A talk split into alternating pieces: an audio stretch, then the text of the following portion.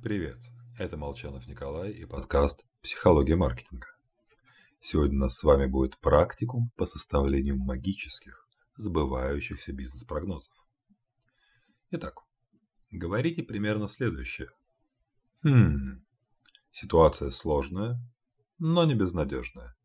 Надо сделать то-то и то-то. Вначале возможно снижение результатов, затем потом как попрет. Когда наживку проглотили, сидим и ждем. Неважно, что вы порекомендовали. Если сейчас все плохо, то, скорее всего, завтра тоже будет плохо. Ведь мы об этом предупреждали, так что все в порядке. А вот затем многое в жизни идет по синусоиде. Вечное падение невозможно. Тренд поменяется с нисходящего на восходящий. В общем, дождемся суперцикла, и рынок вынесет нас наверх.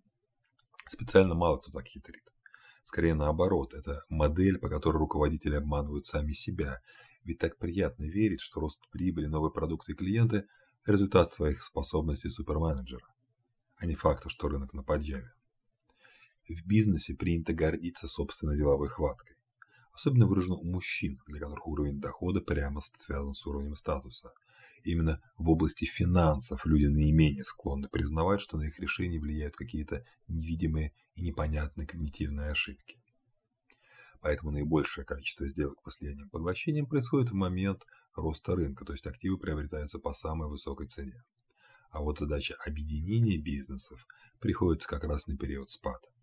В результате лишь 17% M&A привели к росту капитализации объединенных активов. С вами был Николай Молчанов и подкаст «Психология маркетинга».